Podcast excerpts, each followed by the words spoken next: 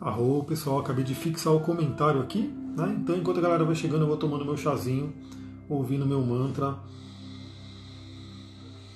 Ah, Para quem está aqui no Instagram, eu estou de lua hoje, né? Aproveitando aí que vamos falar sobre astrologia, estamos aqui com os astros estampados na cara. Aliás, esse é um chakra muito especial, todo mundo que conhece um pouco de espiritualidade sabe que aqui é o Ajna Chakra, né, o nosso terceiro olho, que é um chakra importantíssimo para a gente.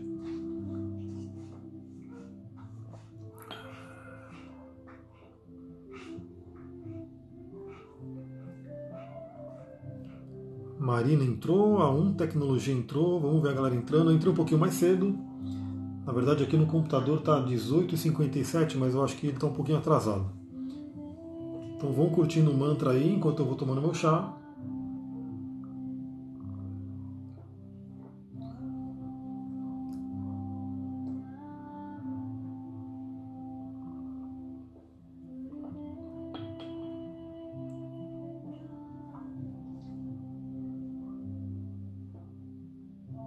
Legal, ele muda aqui na hora.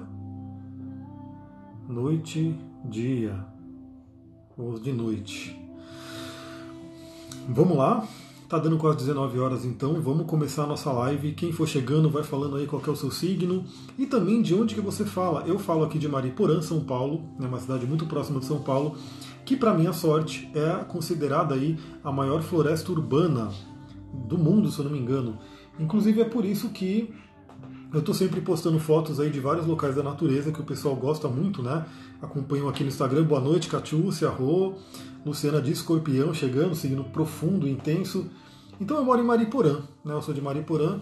Algumas pessoas podem conhecer, outras não, mas é um local que eu gosto muito porque ele é muito próximo da cidade, né? Então ele fica do lado de São Paulo, praticamente né, meia hora de São Paulo, eu estou ali de carro, mas também, se eu tiver 10 minutos aqui, eu entro numa mata fechada, inclusive com onça, né? A Catiúcia de Escorpião, Interlagos, ó, Escorpião em peso aqui. Letras Sertanejas Virgem, Paola de Libra. Escorpião também, olha só, a mesa psiônica Santa Catarina. Boa noite, Paola. Escorpião em peso aqui na live, hein? Pessoal de Escorpião se interessando muito por autoconhecimento. Porque a live de hoje vai ser sobre astrologia, psicologia e autoconhecimento. Vamos ver como que essas linhas se complementam, porque sim, uma ajuda a outra. Né? A gente vai ver. Eu vou, adoro esse filtro, a Sullivan falou, o filtro da Lua, né? A Lua está lindíssima ali fora. Já entrou em aquário, né? Eu estou até abrindo aqui o software para de repente eu dar alguma olhadinha. Ela já entrou em aquário e vai ficar minguante no signo de aquário. Então a gente tem aí essa sabedoria da Lua minguante chegando para a gente entre hoje e amanhã. É, BT Larix falando, Ares, Mato Grosso do Sul, Arro, Gilane chegando, boa noite. Catiúcia falou, escorpião sempre na profundidade, sempre. Escorpião, Plutão, né, casa 8, aquela energia realmente de no, no, nas sombras, né? Eu fiz algumas lives e áudios falando sobre isso. Aliás, os áudios eu estou mandando tudo para o Telegram. Hoje eu mandei um áudio de 20 minutos, 21 minutos, se não me engano, que era sobre Capricórnio e prosperidade. E infelizmente não deu para mandar no WhatsApp, né? Porque o WhatsApp ele tem um limite do tamanho do arquivo. Então, se você só está no WhatsApp, dá um jeito de migrar para o Telegram, porque lá não tem esse tipo de, de limitação, de restrição. Então você pode sair do grupo do WhatsApp, entrar no grupo do Telegram e lá você vai poder ouvir esse áudio que eu mandei hoje sobre Capricórnio e prosperidade. A Paola perguntou como descobrir um ascendente. Para descobrir seu ascendente, você tem que ter o horário de nascimento certinho. Se você tiver horário de nascimento, é a coisa mais simples do mundo. Você pode ir num, num site como astro.com, astrolink, você vai colocar ali sua data, hora e local de nascimento, vai ter bonitinho ali o ascendente. O ascendente geralmente ele tem uma setinha, né, que ele é a cúspide da primeira casa. Então vai estar lá o ascendente, que é o seu ascendente. Fique muito atento com a questão do horário de verão, porque dependendo do aplicativo que você usa, ele não considera o horário de verão e você tem que fazer o cálculo.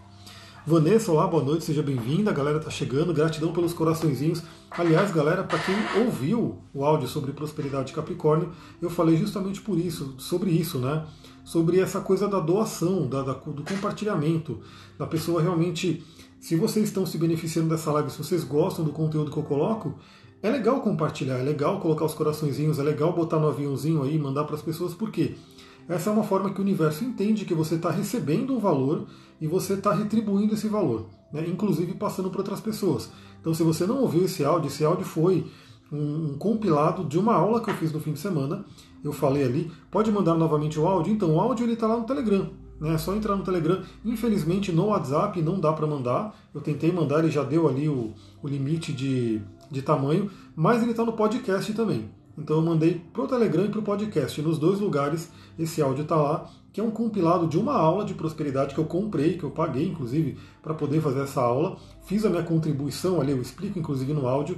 Mais um livro muito interessante que eu mostrei, eu falei sobre ele, que é o Dar e Receber, e mais uma série de outras reflexões, tudo ali naquele áudio para todo mundo refletir. A Sandra vai entrar no Instagram, no Telegram, agora não, né? Espera um pouquinho a live, depois você entra no Telegram, vai estar tudo lá. O Telegram ele é maravilhoso porque é, se você entrar no Telegram, você vai ver tudo que eu postei desde que eu abri o canal. Então você pode fazer uma maratona de áudios, você pode ver todo o conteúdo que eu coloquei ali sem restrição. No WhatsApp não tem jeito, né? Se você entrar no grupo do WhatsApp, você vai entrar, vai estar vazio e você vai receber a partir do momento que eu for mandando. Então vamos lá, né? Esse tema aqui, astrologia, psicologia e autoconhecimento. É, eu não sei se vocês conseguem fazer um paralelo, né? Algumas pessoas, eu não sei, me diz aí, vocês que estão assistindo, né, que estão aqui nessa live, conta para mim qual é a sua visão da astrologia. O que, que você acha que é astrologia? Para você, o que, que é? Para mim é uma grande fonte de autoconhecimento. Essa é realmente a, o principal benefício da astrologia. André perguntando como eu entro no Telegram. Então, você tem que ter o Telegram instalado, ele é um aplicativo tipo WhatsApp. Se você tem o Telegram instalado, no meu link aqui do, do, do Instagram, na minha bio, tem um Linktree e lá tem um link direto para o Telegram.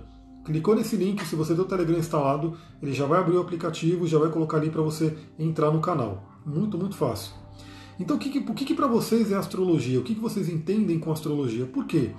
Muita gente talvez ainda tenha aquela visão, né, uma visão mais que foi trazida pelos horóscopos da vida, né, de algo para adivinhar o futuro, para prever o futuro, aquela coisa toda. E assim, ela, ela tem sim esse, esse fator, vamos dizer assim, divinatório, ela pode te ajudar, mas por quê? Porque ela ajuda você a entender o que vai estar acontecendo lá para frente. Né? Mas a gente tem que entender que a astrologia ela não é aquela questão fatalista, né? Assim como o tarô, astrologia, os dois itens que eu trabalho que são muito, muito, como eu posso dizer, colocados como algo divinatório, algo para adivinhação. Deixa eu ver, a Luciana falou: Estou te ouvindo, porém tem muitas características do meu signo escorpião que não me identifico. Como você me explica? Então, tem que olhar sempre o mapa inteiro. Tem que olhar o mapa inteiro. É aí que eu vou falar dessa questão. Deixa eu... Vocês estão ouvindo o mantra aqui? Tá, tá ok para vocês? Vocês estão ouvindo direitinho? Tá tendo ruído? Vamos dando um toque aí também. Porque tem isso, né? A pessoa não se identifica com o signo. Então, se você tem os seus dados certinho, né, de horário, local de nascimento, horário, tudo, você tem que olhar o mapa inteirinho para poder entender você. Né? Não adianta só saber o seu signo. Até porque pessoas que nascem aí, se eu não me engano é do dia 18 até o dia 22, tem aí uma grande chance de estar no signo errado. Ela acha que é de um signo, mas ela está em outro. Por quê? Porque ela se baseia nas tabelas né, que tem aí nas revistas, enfim. Só que o Sol ele não muda todo ano né, exatamente nas mesmas datas. Então você pode, por exemplo, se você nasceu na virada do signo, por exemplo, daqui a pouco o signo vai mudar, o Sol vai mudar de touro para gêmeos. Se você nasceu nesses dias de virada, pode ser que você seja touro, pode ser que você seja gêmeos. Tem que fazer o um mapa astral para saber. Então você tem que olhar o mapa inteirinho para entender né, quais são os outros planetas, qual é o ascendente, que casas né, que estão ali, a maioria dos planetas. Pode ser, por exemplo, mulheres. Muitas vezes as mulheres elas se identificam mais com a Lua do que com o Sol. Né? Então você pode ter uma Lua em determinado signo que não é de escorpião e você se identifica mais com ela, está vivendo mais ela. Então é um estudo muito profundo. Então eu quero começar a falar essa discussão. Eu estou aqui com o livro da Liz Green, um livro chamado Saturno. Terminei ele, zerei ele. Depois eu quero ver se eu faço algumas sequências de vídeos e de posts, enfim, em cima desse livro. A Liz Green ela é uma psicóloga junguiana, então ela trabalha com a psicologia do Jung e a astrologia. Ela junta os dois. E aqui esse livro é bem interessante. Os livros da Alice Green, eles não são os livros mais tranquilos de ler, né? Eles têm uma linguagem meio rebuscada, tudo. Então eu vou ler aqui e a gente vai conversar. Eu vou ler aqui e a gente vai conversar. Esse primeiro parágrafo que eu grifei vai falar justamente de um cara que foi muito importante para trabalhar astrologia aqui no Ocidente. Boa noite, seja bem-vindo, Arro. É, que é o Carl Jung. Então ela coloca aqui o item que eu grifei, né? A fenda entre o mundo da psicologia, o estudo empírico dos efeitos e o mundo do esoterismo, um estudo intuitivo das causas está diminuindo lentamente. Né? Isso a Alice Green escreveu, se eu não me engano, na década de 90, esse livro dela, e ela já coloca aqui que a questão ali da ciência e da espiritualidade estão cada vez mais se aproximando. Né? Por isso que essa fenda entre esses mundos está diminuindo. Isso a gente vê muito hoje na física quântica. Por mais que tem muita gente que critica, né? que ah, a física quântica. Tem muita gente que, por exemplo, critica quem fala de coisas quânticas porque a pessoa não é um físico quântico. Mas assim, você usa uma série de coisas, você usa eletricidade, você usa uma série de coisas que você usa hoje baseado na física clássica e você não sabe fazer uma equação. Eu não sei fazer equação né, de eletricidade, de coisa do tipo. Mas eu sei que se eu apertar um botão ali, vai ligar essa luz. Né? Eu sei que se eu ligar um chuveiro, vai aquecer ali aquela resistência e vai aquecer a água. Mas eu não sei fazer um cálculo, por exemplo, aritmético, de equação, enfim, para viver, né? Eu não sou um físico clássico. Então, essa física quântica é a mesma coisa. É óbvio que tem pessoas que são cientistas, que são físicos, que estudam ali em laboratório, que elaboram equações uma série de coisas, mas aí o que, que eles fazem? Eles passam esse conhecimento para a galera e a galera se baseia nesse conhecimento. Né? E aí eu estou falando de autores como Amit Goswami, né? É, vários outros autores, o Greg Barden, enfim, vários eles vão colocando esses conceitos da física quântica que eles estudaram e outros cientistas também estudaram, e eles passam para a gente de uma forma que seja uma forma acessível. Então a gente consegue entender leis de física quântica, uma série de coisas, sem necessariamente entender a ciência que está por trás, ou como eu posso dizer, a equação. Mas é óbvio que a gente começa a entender o porquê, né? A mesma coisa dos cristais. A gente vai falar sobre os cristais no curso. Eu vou falar, existe um sistema de cristalização aqui nesse cristal, que ele é trigonal hexagonal. Você não precisa necessariamente pegar um microscópio e ver ali, né, e colocar essa pedra no microscópio para você ver esse sistema de cristalização. Mas você vai saber que ele existe. Por quê? Porque algum cientista pegou um cristal desse, colocou no microscópio e fez todo aquele estudo. Então ele traz o conhecimento para a gente e a gente se baseia nesse conhecimento. Então ela coloca aqui justamente que a ciência e o mundo né, da espiritualidade estão se unindo. A Sullivan está vendo naves aqui, todo dia praticamente agora, né? Todo dia o céu está bem movimentado. Recomendo olhem para o céu, porque afinal, os nossos antepassados, o que eles mais faziam é olhar para o céu. Né? Tanto que o Jung, né? Que eu vou continuar o texto aqui, mas o Jung ele tem esse texto né, que eu escrevi, coloquei no meu Instagram, que é o seguinte, né? A astrologia tem que ser respeitada como a psicologia primordial, porque ela reúne todo o conhecimento de psicologia do povo antigo. O povo antigo, nossos antepassados, né? Talvez para quem acredita em reencarnação, talvez você estivesse aí algumas vidas para trás, olhando para o céu, entendendo as estrelas e estudando com relação a isso. Né? Vai saber quantas vidas você já não já viveu. Eu, principalmente, eu sei que no meu mapa eu já vejo isso, né? meu, meu, minha cauda do dragão em Sagitário, na casa 9, em conjunção com Urano, enfim. Tudo aquilo ali é o que eu trago de vidas passadas. Então a gente vem trazendo isso que nossos antepassados estudavam e aí então uma questão que eu vou colocar nesse livro aqui, esse estudo não tem fim, esse estudo não para. A gente está sempre atualizando ele. Então continuando aqui, ó, os dois mundos estão começando a se sobrepor, embora cada um deles se apegue agressivamente à sua própria terminologia. Ou seja, ainda hoje, né, astrólogos usam a linguagem do astrólogo, psicólogos a linguagem do psicólogo, mas tem aquele que junta os dois, né, tem aquele que quer juntar os dois. Geralmente é aquela coisa, né? Eu já, já tive muito contato com psicólogos junguianos, eles amam a astrologia, mas quando eles estão embaixo do CRP, o Conselho Regional de Psicologia, eles não podem exercer uma astrologia, tem toda uma série de, de cuidados que ele tem que ter, por quê? Porque o, o conjunto, né, o corpo de psicologia hoje não aceitaria. Então, e assim como alguns astrólogos que trabalham mais na linha medieval e antiga também não gostam muito dessa questão de psicologizar a astrologia. Então existe sim ainda hoje uma certa rixa, né, uma certa divisão né, de psicólogos enfim, modernos que não gostam da astrologia e acham que não tem valor nenhum, e tem aqueles que são astrólogos também medievais e que acham que tudo isso é astrologia nova era. Né, colocar Quiron no mapa astral é coisa de nova era, colocar Urano, Netuno e Plutão é coisa de nova era. Então, assim, eu estou no meio dos dois, eu estou basicamente na posição do Jung, que é o quê? Que ele une os dois mundos. Porque ele entende o valor que tem os dois mundos e como os dois juntos podem realmente se ajudar. Então, continuando aqui, é, talvez mais do que qualquer indivíduo sozinho, Carl Jung foi responsável pela construção de uma ponte sobre um abismo entre esses dois mundos. embora adeptos de ambos os grupos tenham inúmeras vezes recusado atravessar essa ponte. Então Jung foi um cara que assim, eu estou lendo a biografia dele, eu estou lendo duas biografias dele, eu vou mostrar para vocês aqui. Eu estou lendo a biografia oficial, né, que é o do o Memórias, Sonhos e Reflexões, que é essa daqui. Então é um livro bem demorado de ler, porque vocês veem que ele é grande, né? Ele é um livro grande e ele é aquele tipo de livro com letras miúdas, né, e espaçamento mais miúdo ainda. Não sei se vocês conseguem ver aqui. Então ele é um livro realmente lento para ler, né? ele é demorado, mas ele é um livro riquíssimo que fala toda a trajetória do Jung. E com base nesse livro aqui, teve esse cara aqui, deixa eu colocar aqui embaixo o livro. Deixa eu colocar aqui. Teve esse cara aqui, esse Gary Lachman, que escreveu esse livro, Jung o Místico, que eu estou gostando bastante também, que ele traz aí justamente esse lado, né, que é o lado mais ligado ao esoterismo e espiritualidade que o Jung tem. E o Jung tem, ele coloca isso no livro Memórias, Sonhos e Reflexões, ele descreve isso em várias passagens ali, esse, essa junção que ele tinha do mundo, do empirismo, né, de você fazer testes científicos, vamos dizer assim, com o lado da espiritualidade.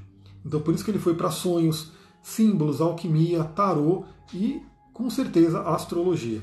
Astrologia foi um campo de estudo muito forte para Jung. Inclusive tem uma frase que eu já vi dele que ele diz que se ele tivesse mais tempo, né, quando ele estava no fim da vida, se ele tivesse tido mais tempo, ele teria estudado mais astrologia, porque é um conhecimento realmente muito profundo da humanidade. Então, continuando aqui, né, aí a gente entra num tema bem interessante, por quê?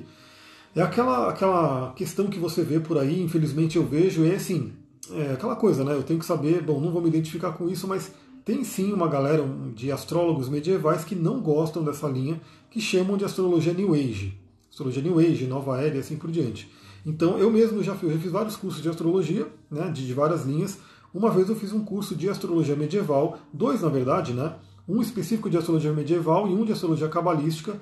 E quando eu levei esse iPad, né? Eu tinha aqui o iPad com o, o, software de astrologia, o professor chegou ali desmarcando tudo. Desmarca Lilith, desmarca Urano, Netuno, Plutão. Deixou somente o quê? Aqueles sete planetas clássicos, né? Então, Sol, Lua e os planetas até Saturno. Tirou todo o resto. Porque, segundo né, quem segue essa linha, essas, esses planetas eles são New Age, eles não são para ser colocado. A astrologia seria um estudo fechado. Né? Ele já está finalizado. Tanto que eu ouvi uma vez de um, de um professor da astrologia é, medieval, que ele falou que, que sim, realmente, se você for olhar, é tudo muito bonitinho. Né? A gente tem ali é, a Lua regendo o Câncer, o Sol regendo o Leão, e cada um dos outros planetas é de dois signos. Uma polaridade Yang e uma polaridade Yin. Então realmente fecha muito bonitinho. Tanto que você vai entender que o Saturno, o grande Saturno, ele rege tanto Aquário quanto Capricórnio. Ele rege Aquário de manhã e Capricórnio à noite. Então tem sim um sistema muito fechadinho. E aí o que esse professor falou é que se você colocar Urano, Netuno e Plutão, é como se você colocasse uma quinta pata numa vaca, né? porque ela ficaria totalmente desequilibrado, desconfigurado. Essa é uma visão. Essa é uma visão. Eu já não vejo assim, eu vejo que a partir do momento que o ser humano vai evoluindo mais, vai aumentando o seu conhecimento, ele pode sim ter contato com outras energias. Embora a gente saiba que tem detalhes, é, quando a gente fala mais no nível pessoal, estamos falando de Saturno. Quando a gente fala mais no nível coletivo, transpessoal, estamos falando de Urano. Então tem realmente essa diferença que a gente vai adicionando os planetas, mas ainda considera toda a sabedoria anterior e vai mesclando ela e vai realmente enriquecendo todo o conhecimento. Então olha o que ela coloca aqui, né? A astrologia, como qualquer outra ciência, deve ser capaz de manter o passo com a aceleração do conhecimento que agora está ocorrendo em todas as áreas da vida. Eu concordo plenamente com isso. Eu acho que a astrologia ela não pode parar né, ela não pode parar na época medieval, né, porque na época medieval a gente tinha uma certa consciência, um, um certo direito, inclusive, de saber coisas. Hoje a gente tem uma série de equipamentos. Então, se foi possível para a gente, se a espiritualidade permitiu que a gente enxergasse Urano, significa que ele já está pronto para estar sendo incorporado na nossa consciência. Mesma coisa com Netuno, mesma coisa com Plutão, mesma coisa com Quiron, mesma coisa com todos os asteroides que tem aí. Né? Eris, Palas, Juno, Vesta e assim por diante, que estão sendo colocados agora. Então eu não vejo por que a astrologia não possa ir evoluindo como qualquer ciência, né, que vai realmente agregando novos conhecimentos, enriquecendo aquele conhecimento. Eliane, boa noite, seja bem-vinda, gratidão. É, então, realmente, a astrologia deve continuar evoluindo. E aí ela continua. Ela demonstrou que é capaz de fazer isso. né, num sentido técnico, com o desenvolvimento de harmonias, pontos médios e outras contribuições da pesquisa astrológica moderna. Então ela coloca aqui que se realmente a astrologia continua a evolução dela, tem várias técnicas que foram sendo colocadas né, é, por astrólogos modernos. Então foi sendo adicionado isso, por exemplo, Kiron. Kiron ele é considerado moderno, né, porque você não tem um estudo antigo sobre Kiron, porque Kiron foi visto agora. Então a gente tem um material mais novo. O que acontece? Como esse material é mais novo, a gente não tem, um, como eu posso dizer assim, um, uma grande referência, uma grande fonte de referência, como teria, por exemplo, dos signos, dos planetas, enfim, que a gente tem do povo antigo. Mas, em compensação, a gente tem muito mais tecnologia e muito mais gente trabalhando em cima daquele arquétipo.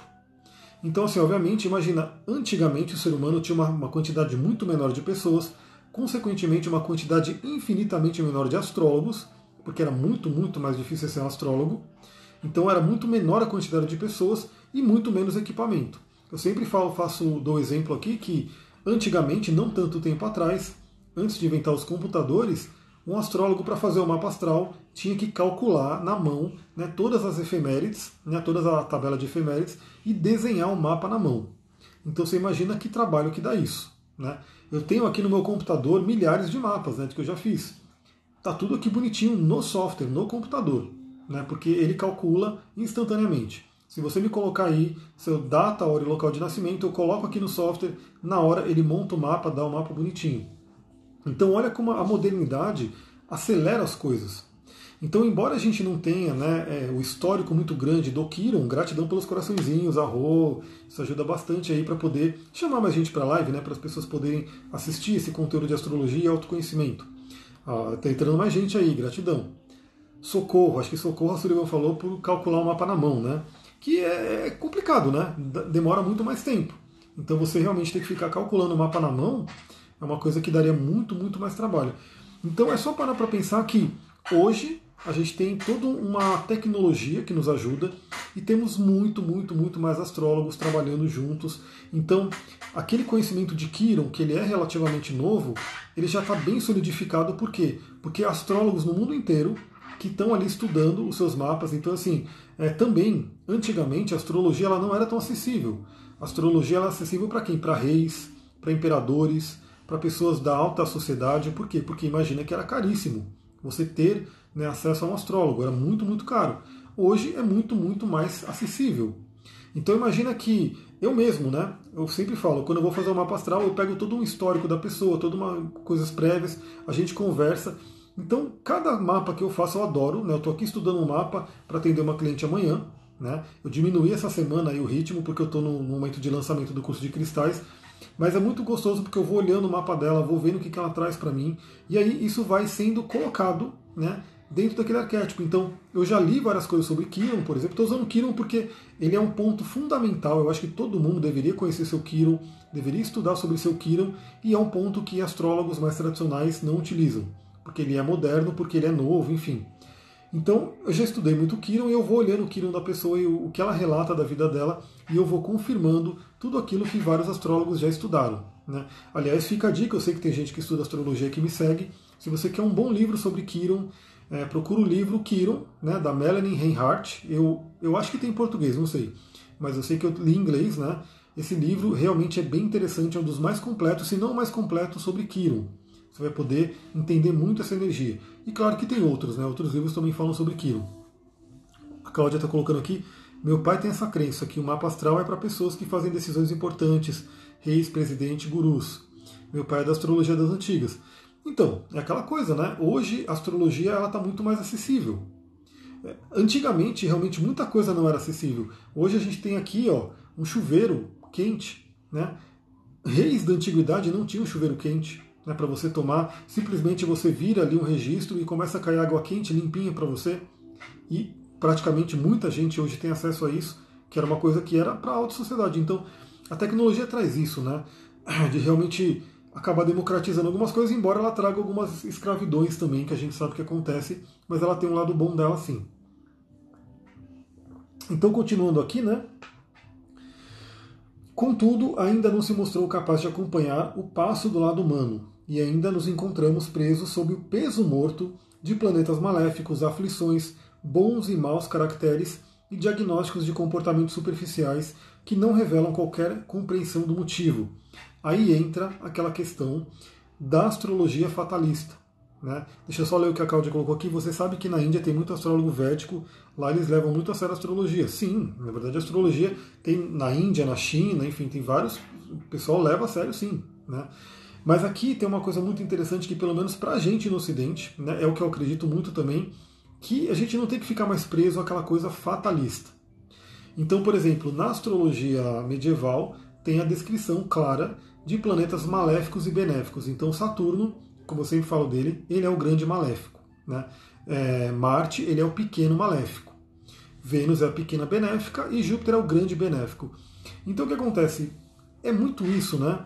Então, muita gente ainda hoje me pergunta, né, quando a pessoa fala que é de um signo, fala que tem uma, um, uma quadratura, alguma coisa assim, ela pergunta se é bom ou se é ruim. Por quê? Porque ainda está preso. Esse é o peso morto que a Liz Guini coloca aqui, das pessoas ainda presas nessa coisa de bom ou ruim. Isso é uma coisa que a gente vê que, que é, já é provado que não. Porque sim, existem pessoas com planetas retrógrados, existem pessoas com Saturno que está ali esmagando o Sol dela, existem pessoas com, né, com mapas muito difíceis, mas que estão prosperando, estão muito felizes na vida. Por quê? Porque ela ultrapassou o desafio do mapa. Então, já vou deixar uma dica aqui para todo mundo, né, pelo menos na minha visão, astrologia humanística, astrologia mais ligada ao autoconhecimento, não tem o bom ou ruim, tem uma energia. Né? E aquela energia é como você está usando ela, que vai depender, que vai dizer se ela vai ser boa ou se é ruim. Então, por exemplo, eu tenho o Sol na casa 12. O Sol na casa 12 é um horror. Né? É um horror, muitas pessoas não gostam. Até eu vi num grupo de Facebook uma pessoa reclamando, não, mas quem fala que ter planeta na casa 12 é bom, é porque não sei o quê, e a pessoa não conseguia, na mente dela não conseguia conceber que ter planeta na casa 12 era bom. Né? E para mim é muito bom, eu gosto, adoro meu Sol na casa 12, porque me traz a introspecção e o conhecimento, a busca da espiritualidade, traz muito forte.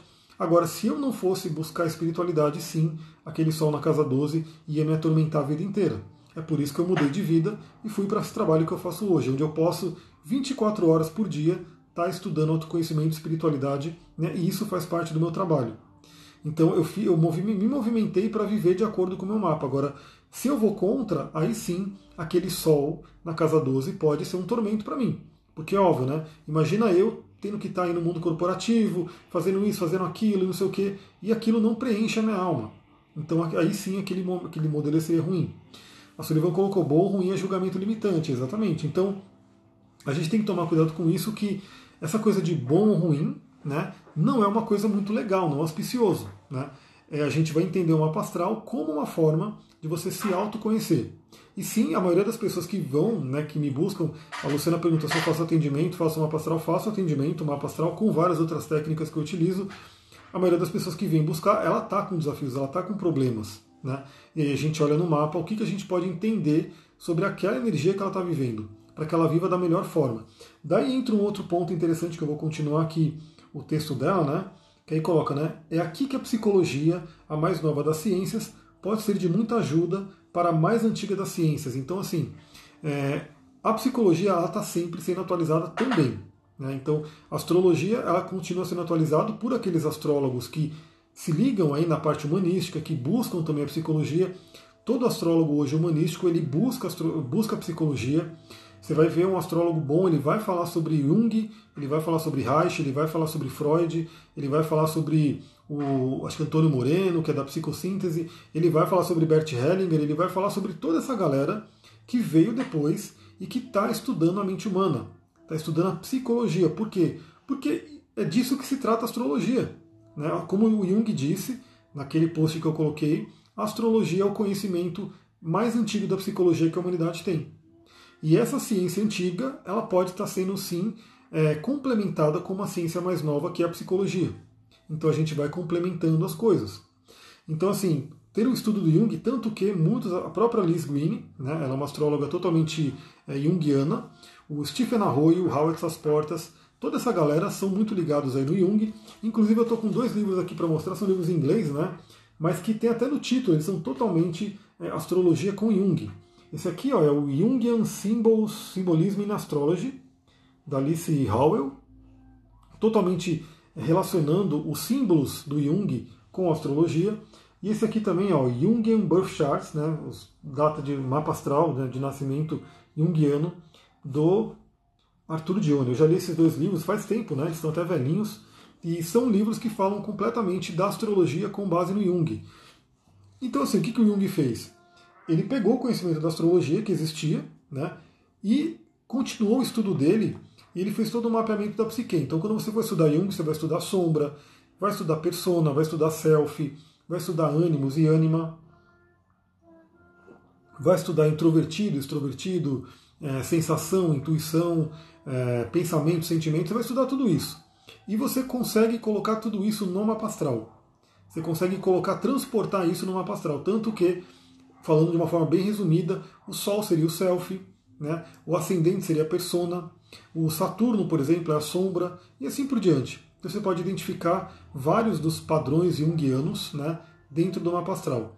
Inclusive, um cara, que se não me engano é o, é o pai da astrologia humanística, é o Danny Rudja, eu acho que é ele que tem um livro que eu tenho aqui, que eu não vou levantar para pegar agora, mas é um livro que fala sobre complexos na astrologia, no mapa astral. O que seriam esses complexos? Seria um termo também que o Jung trouxe, que seriam aqueles conflitos que estão no inconsciente. Né? A questão do complexo, eu gosto de fazer um paralelo que eu já vi, um exemplo, né? Gratidão pelos corações, que imagina aquele oceano. O oceano é um simbolismo do inconsciente que está dentro da gente. E nesse oceano, que é muito profundo, né, nas camadas mais profundas do oceano você sabe que é escuro, é muito escuro, por isso que os seres que vivem ali, geralmente eles são brilhantes, né, fluorescentes, assim por diante. E nesse oceano, o ser humano ainda nem sabe tudo o que tem ali. Né? Podem ter monstros marinhos, enfim, coisas que estão ali que a gente nem conhece. É muito legal.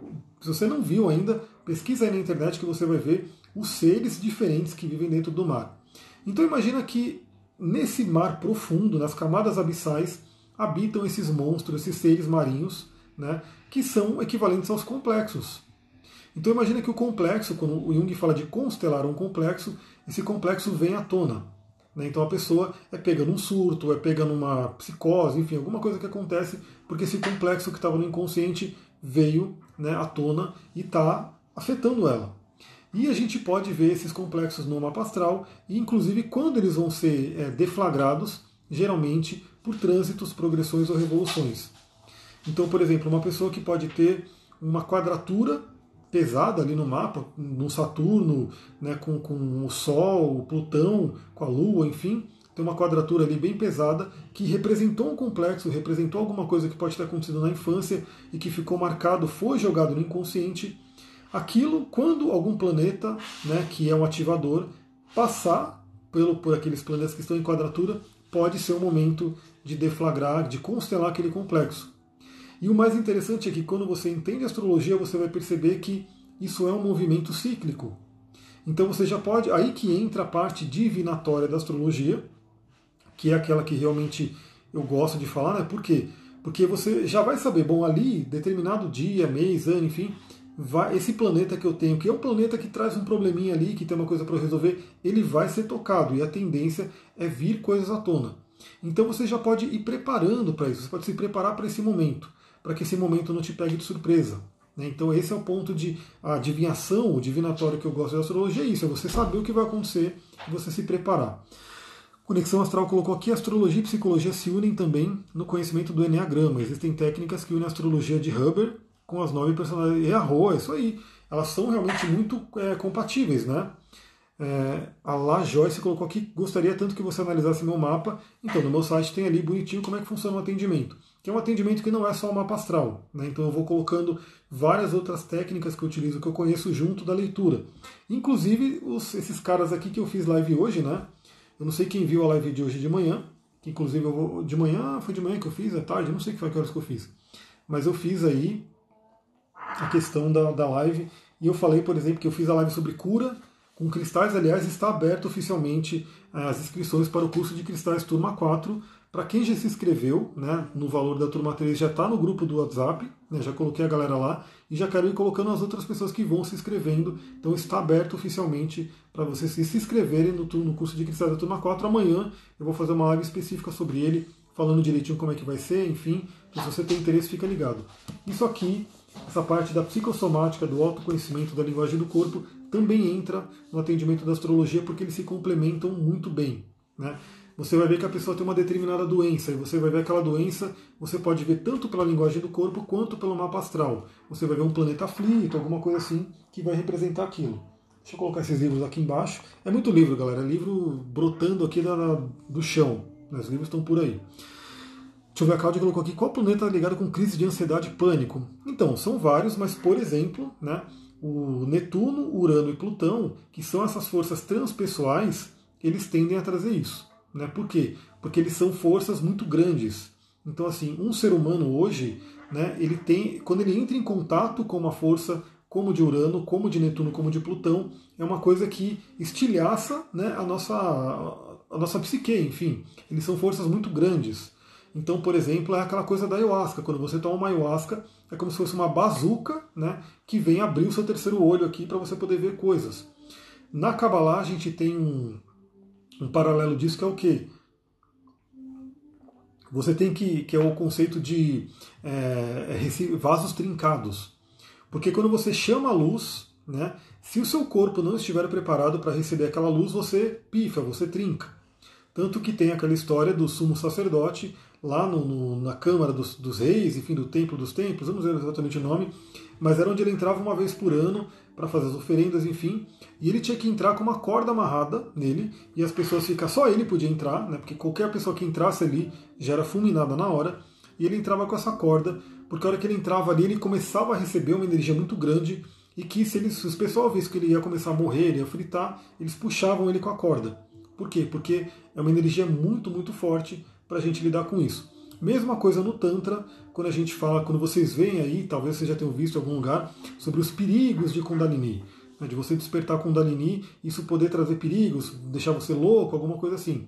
Isso vem de onde? Vem do seguinte: Kundalini é uma força muito grande, né, uma força imensa que vai se ligar aqui com Shiva, né, no Sahasrara. Gratidão pelos coraçõezinhos. E se você despertar Kundalini de uma forma brusca e não preparada, ela pode sim né, queimar os chakras, queimar os canais e você ter problemas com isso. Então, geralmente, Netuno, o, o Plutão, Urano e Netuno, eles são ligados a essas forças que eles podem bagunçar um pouquinho. Então, por exemplo, ansiedade, né? Um Urano ligado ao Mercúrio, ele pode estar fritando a sua mente. Então é importante que a gente traga consciência para esses planetas né, para a gente poder realmente entender como é que eles funcionam e cada vez mais caminhar para poder trabalhar a energia deles. Eu acredito muito bem que assim o ser humano ele está caminhando para integrar essas energias de Urano, Netuno e Plutão e poder utilizar com ele mesmo. Mas hoje a gente tem exemplos dela, a gente tem como se fossem é, pequenos raios do que é Urano, que é a mente universal, a mente de Deus. A gente tem pequenos raios do que é Netuno, que é o amor universal, o amor de Deus a gente tem pequenos raios do que é Plutão, que é a vontade universal, a vontade de Deus. Então a gente não acessou, não, a gente não, não é que nem, por exemplo, Mercúrio, Marte Vênus, que a gente dominou completamente. Está dentro da gente, você domina sua Vênus, você domina seu Mercúrio, você domina seu Marte e assim por diante. Se bem que algumas pessoas não dominam também. Então, assim, às vezes a pessoa tem um planeta pessoal que está causando problema para ela. Essas forças maiores, elas a gente está em, em, como posso dizer, a gente está no caminho de estar tá dominando esses planetas e está trazendo eles mais para a consciência. Deixa eu ver o que a Catiúcia perguntou. Quais cristais você indicaria para trabalhar essas energias de ansiedade e medo? Então, um dos cristais mais positivos aí para ansiedade é a água marinha, que inclusive está aqui. A água marinha é uma pedra calmante, muito. Água marinha, essa aqui é a goshenita. A goshenita é a água marinha translúcida, né? Cadê a água marinha que está aqui? Vocês vão ver que ela é muito parecida que é da mesma família, da família do berilo. Essa aqui é a água marinha, essa aqui é a goshenita. A goshenita vai entrar na turma 4. Ela não estava na turma 3 e ela vai entrar na turma 4 como uma pedra adicional. Então a água marinha é uma pedra que ela é muito espiritualizada, ela ajuda a sintonizar com a nossa mediunidade. Então muita gente tem, por exemplo, ansiedades, medos e problemas porque começa a ver coisas que estão ali, né, que ela não quer ver, que está complicado para ela. Então a água marinha ajuda a fazer esse afinamento da mediunidade e ela acalma. Para ansiedade também, o quartzo azul, né, que está aqui, que eu mostrei ele também, é uma pedra muito boa para meditação, ela também é uma pedra muito calmante. E para medo especificamente, aí é interessante ver que tipo de medo, enfim, mas uma das pedras mais é, fortes para trabalhar o medo é a nefrita. A nefrita está no curso também, já está na turma 3. A nefrita ela ajuda realmente a trabalhar medo, tanto que é uma das pedras mais benéficas para os rins. Né? E os rins, na medicina chinesa, tratam a energia do medo. A gente dá uma passagem também em medicina chinesa no curso de cristais. A Cláudia colocou, casei com a Guamarim em 2019. Arro, uma pedra maravilhosa, né? A família do berilo inteira é maravilhosa. Eu estou aqui com a Esmeralda também, aqui fazendo um, um, uma associação com ela. A Esmeralda está aqui juntinho comigo, que também é da família do berilo. A Cadícia colocou, né, o, o quartzo azul eu uso muito na meditação. Então é muito bom. Então o quartzo azul ele é calmante, né? Uma pedra mais ligada aos nervos seria água marinha, né? E uma pedra aos nervos, né? E uma pedra ligada ao medo seria nefrita. Mas pode usar também, por exemplo, um olho de tigre. Como eu falei, o olho de tigre ele traz o arquétipo do tigre, do felino. Geralmente o felino ele traz aquele arquétipo da coragem, a energia da coragem, então vai combatendo o medo. Mas é claro, como eu falei, é interessante notar o que está trazendo medo, quais são os medos, porque aí você vai entendendo que tem algumas pedras que podem trazer algo mais específico. Continuando aqui o texto, que aí eu vou finalizar esse livro, já terminei o livro, depois eu vou passar para outros, né? A Catiúcia colocou, a Esmeralda, eu casei com ela, uma energia maravilhosa. É a energia da magia, né? A Esmeralda é fortíssima. Olha só, não penso que seja possível compreender o mapa de nascimento num sentido mais profundo, né? se não se tiver algum conhecimento elementar dos princípios fundamentais da astrologia, da psicologia. Né? E é uma coisa incrível como eu tenho recebido algumas pessoas que estão reclamando né? Eles estão reclamando que, tipo, ah, eu fiz um mapa, mas o mapa era muito raso, era, uma, era um mapa muito, como posso dizer, muito. não tinha muita informação, e que a pessoa às vezes até percebeu que era um mapa que foi montado, né? Com aquela, aqueles mapas de computador que a galera faz. Então tem isso, por quê? Porque para usar astrologia, né, é interessante você ter um conhecimento de psicologia, porque aí você aprofunda, principalmente no nosso momento atual os problemas que a gente tem agora. A psicologia ela está tratando muito também os problemas que a gente tem agora. Né? A Sullivan colocou quantas pedras terão no curso. Então, eu tô, estou tô listando elas aqui. No, na turma 3, se eu não me engano, era 67, mas elas já tinham aumentado um pouquinho, porque eu adicionei algumas outras, então devia estar para uns 70 e pouco. E eu vou adicionar mais algumas, vai chegar perto de 100. Perto de 100 pedras que a gente vai entender, vai conversar sobre elas. Vai ter um. um as pessoas vão receber da turma 3, ela não recebeu, mas eu vou mandar amanhã é, um PDF né, com tudo bonitinho ali que cada pedra faz, mastigado para todo mundo. Eu mostrei hoje o livrão de cristais, que me perguntaram na live da, da manhã, da tarde, eu não lembro que hora que foi.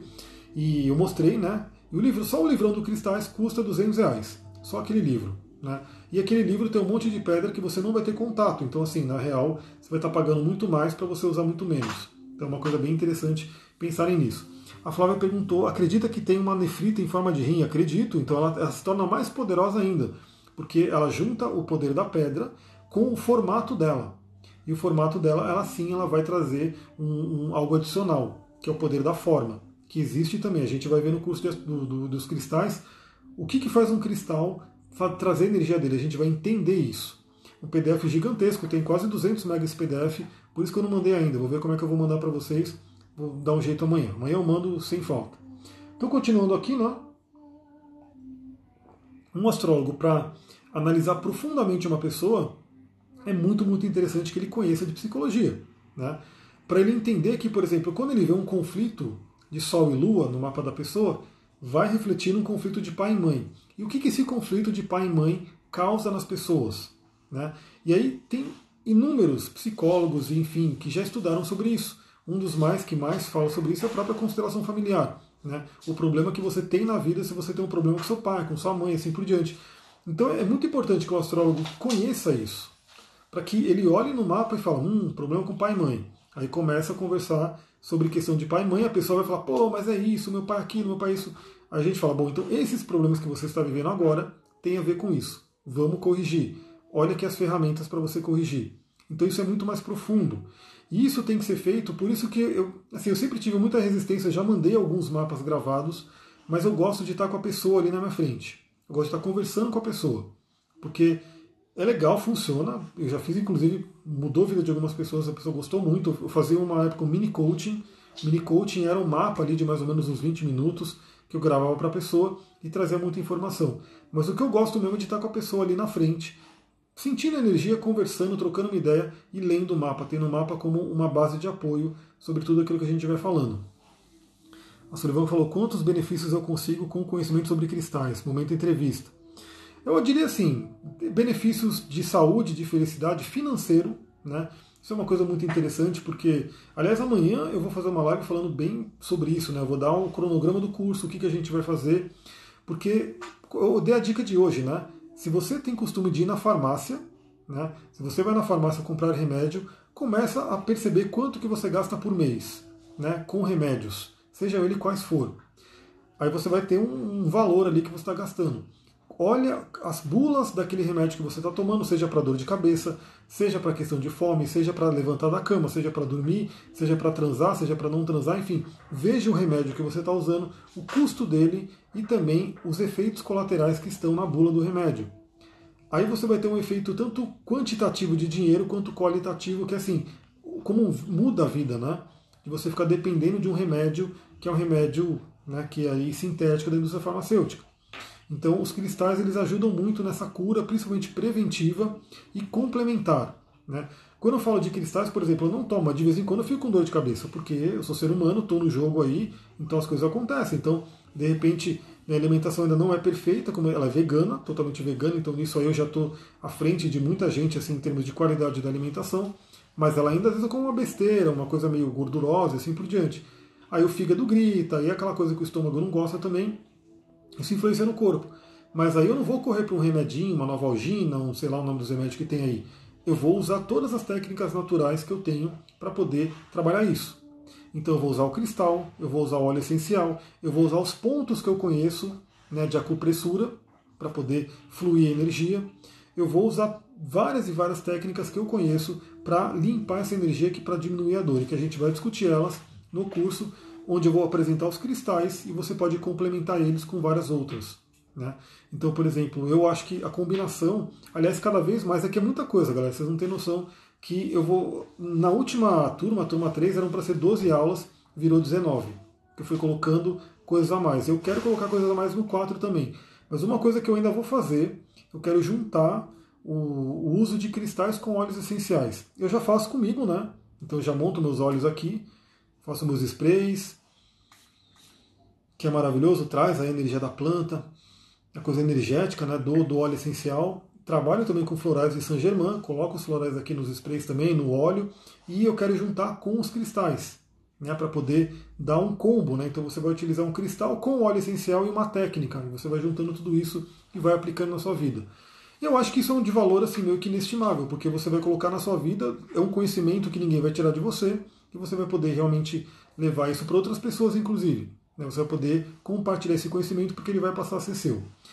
Terminando aqui isso que eu coloquei né, de, de, de grifado para a gente falar, olha só. A própria divisão básica e aparentemente simples da psique do homem, inconsciente e inconsciente, coloca a interpretação do mapa de nascimento numa perspectiva completamente nova, oferecendo nuances, sutilezas e linhas de orientação definidas que, de outro modo, passam completamente despercebidos. Aí esse ponto é muito interessante, agora finalizei aqui o livro da Liz é, que é aquilo que eu falei, não tem bom ou mal. Né? Será que Saturno é bom ou será que Saturno é mal? Né? Será que Saturno é o grande maléfico realmente? Ou será que ele é o portal para que você chegue em Quiron, Urano, Netuno e Plutão? A Sullivan falou, vai ser um curso de dois anos. Chegará a ser, vai chegar a ser, porque eu vou. Aliás, vai chegar um momento que em vez de eu ter vários cursos separados, eu vou colocar tudo no meio. Eu vou colocar linguagem do corpo, vou colocar tantra, vou colocar xamanismo, vou colocar astrologia, vai juntar tudo num grande cursão, né? Que a pessoa vai ficar dois, três anos comigo, vai encher o saco de ver minha cara, mas ela vai estar tendo um conhecimento de várias linhas que eu trabalho tudo junto. Né? Mas isso tem tempo para chegar. Né? Por enquanto, eu estou juntando cada um, curso disso, curso daquilo, curso daquilo, e depois eu junto tudo né, mais para frente, para ser aquela coisa que já me pediam faz tempo. Né? Já me pediram várias vezes curso de coaching holístico porque eu sou coach também. Eu falo, meu, ainda não, não vou dar isso daí, mas mais para frente vai, vai rolar. Então o que acontece? Quando você tem esse conhecimento do inconsciente e do consciente, isso muda tudo. Por quê? Porque para saber, quando a pessoa me pergunta lá, né, ah, mas o Saturno na casa 8 é bom ou ruim? Né? Um astrólogo medieval tradicional vai falar, é uma merda, né? você vai realmente morrer de morte violenta né, você vai né, se ferrar na vida, porque Saturno, que já é um grande maléfico na casa 8, que é uma casa de crise e de morte, é dureza na certa.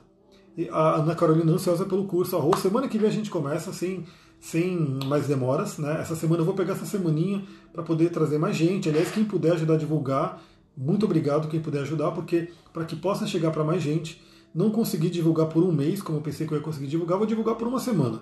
Mas é nessa semana, quem quiser entrar, vai entrar no curso e semana que vem a gente já começa.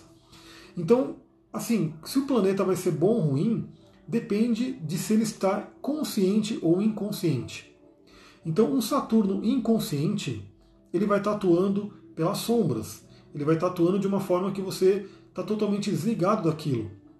Então, sim, ele pode trazer o pior do planeta, da casa, enfim, do aspecto que ele está fazendo. Porém, quando você coloca aquela energia consciente, ou seja, você jogou luz nela, você jogou a luz do Sol nela, né, você começa a entender e começa a tirar o melhor do planeta.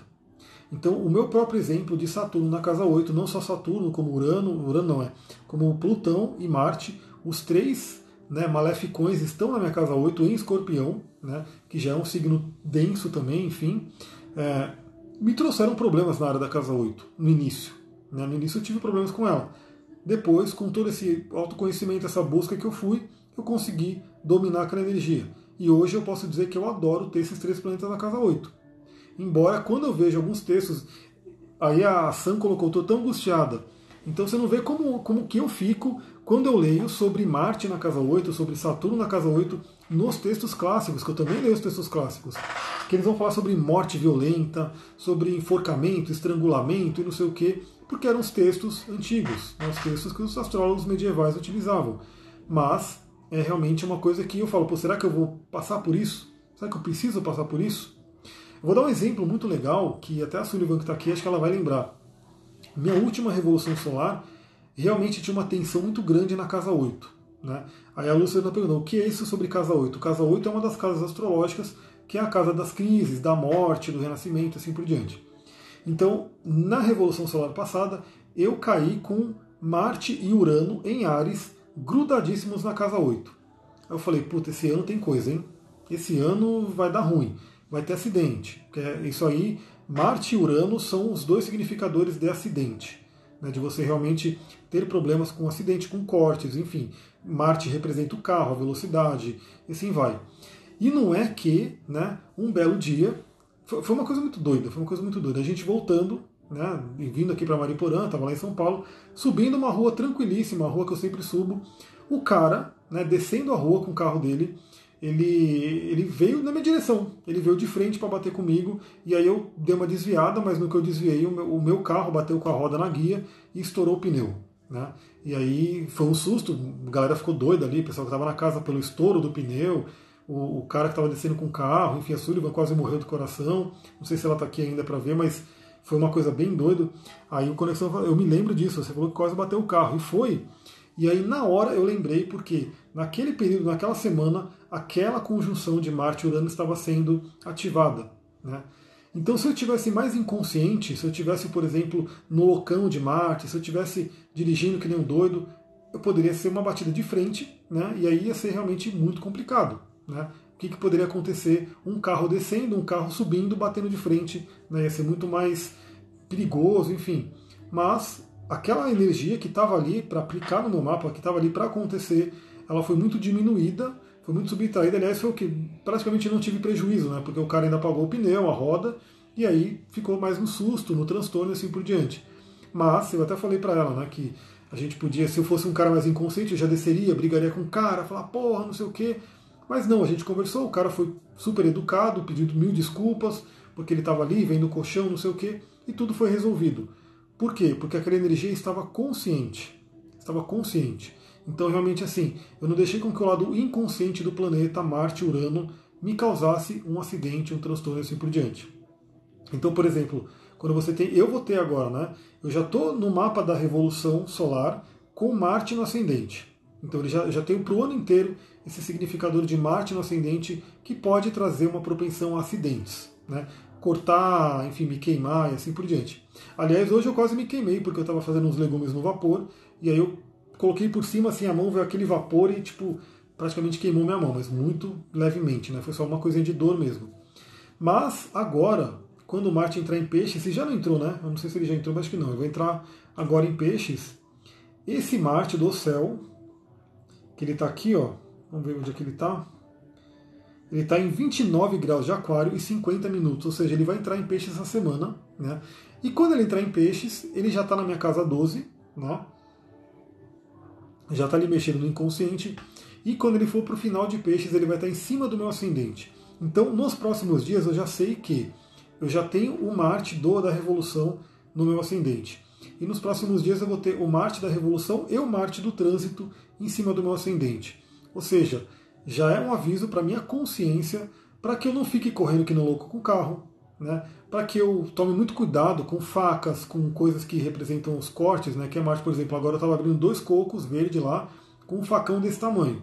E eu dei aquela coisa no facão que parecia samurai, né? que saía até faísca, porque bateu ali no, no, é, no cimento, né? Saía realmente uma faísca.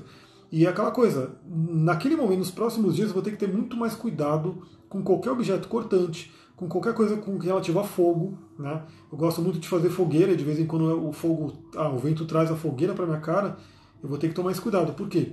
Porque naquele período eu vou ter duas técnicas mostrando um Marte em cima do ascendente. Então eu posso usar isso para o bem, ou seja, pegar toda a energia de Marte e estar tá fazendo as coisas, e tá, enfim, né, trabalhando exercício físico, ou eu posso ficar inconsciente e sofrer as consequências de um Marte negativo. Brigar, né, me machucar, me queimar, sofrer acidente, tudo isso tem a ver com Marte negativo. A Sullivan colocou: se a gente cozinha, automaticamente corremos esse risco de se queimar. Exatamente, mas quando você está num, num, significador astrológico que está propenso a isso, a chance é muito maior. Né? Seja queimar com óleo, com fogo, com vapor, enfim, tudo isso que pode acontecer. Ter escorpião na casa 8 será bom ou ruim? Então, não tem bom ou ruim. Escorpião é natural da casa 8. Né? Então, assim, é o lugar mais né, natural para ele estar, porque ele tem uma afinidade com a casa 8.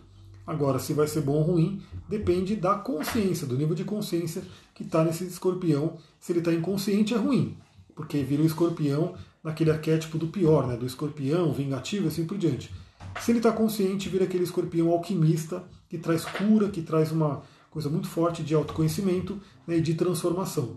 Então, se é bom ou ruim, depende do que a gente faz com ele. Galera, eu acho que é isso. Já são aí 19h54 aqui, 19h55 aqui. Eu não vou nem esperar o Instagram me derrubar, porque quando ele me derruba dá um trabalhão né, para poder subir o vídeo, depois tudo. Muita gratidão aí para quem estava aqui. Né, espero que tenha agregado aí o conhecimento de astrologia, com autoconhecimento e psicologia para vocês. Lembrando que a linha hoje que tem mais a ver com astrologia é a linha do Jung, né, a psicologia analítica. Mas claro que a gente, como astrólogo, vai pegar de várias outras linhas. Eu gosto muito do Jung, depois eu pego muito do Reich Acabo bebendo de Freud também, porque ele foi o pai dos dois ali, né? ele trouxe coisas muito ali, mas também pego da psicossíntese, pego de vários outros conhecimentos psicológicos para ir complementando. E amanhã, eu não sei exatamente que horas ainda, mas amanhã eu vou fazer uma live específica sobre o curso de cristais, explicando como é que vai ser, dando cronograma, e a gente vai falar ao longo dessa semana muito mais sobre essa energia dos cristais. Então, se você tem interesse no curso, aproveita, até porque não sei quando vai ter um novo curso, porque esse curso vai até setembro, pelo menos. Né? Mas provavelmente vai passar um pouco de setembro. Então, se você tem interesse em fazer esse curso comigo, aproveita esse momento. Muita gratidão, Namastê, Harion. Beijão para vocês. Até mais. O Duque já está impaciente aqui. Vem cá, Duque. Duque, vem cá, mas sem derrubar as coisas. Vem cá, dá um tchau pra galera aqui. Vem cá. Vem cá. É o pessoal que me acompanha é pesado. Né? É isso aí, olha o Duquinho aqui. Dá um oi pra galera aí, Duquinho. Esse aqui é o cachorro que medita comigo, que vai passear todo dia, né, Duque? Ele já está eufórico para sair, né, para a gente ver a lua. Então, beijão para vocês, galera. Namastê, Harion. Dá um tchau aí, Duque. Tchau, galera. Até mais.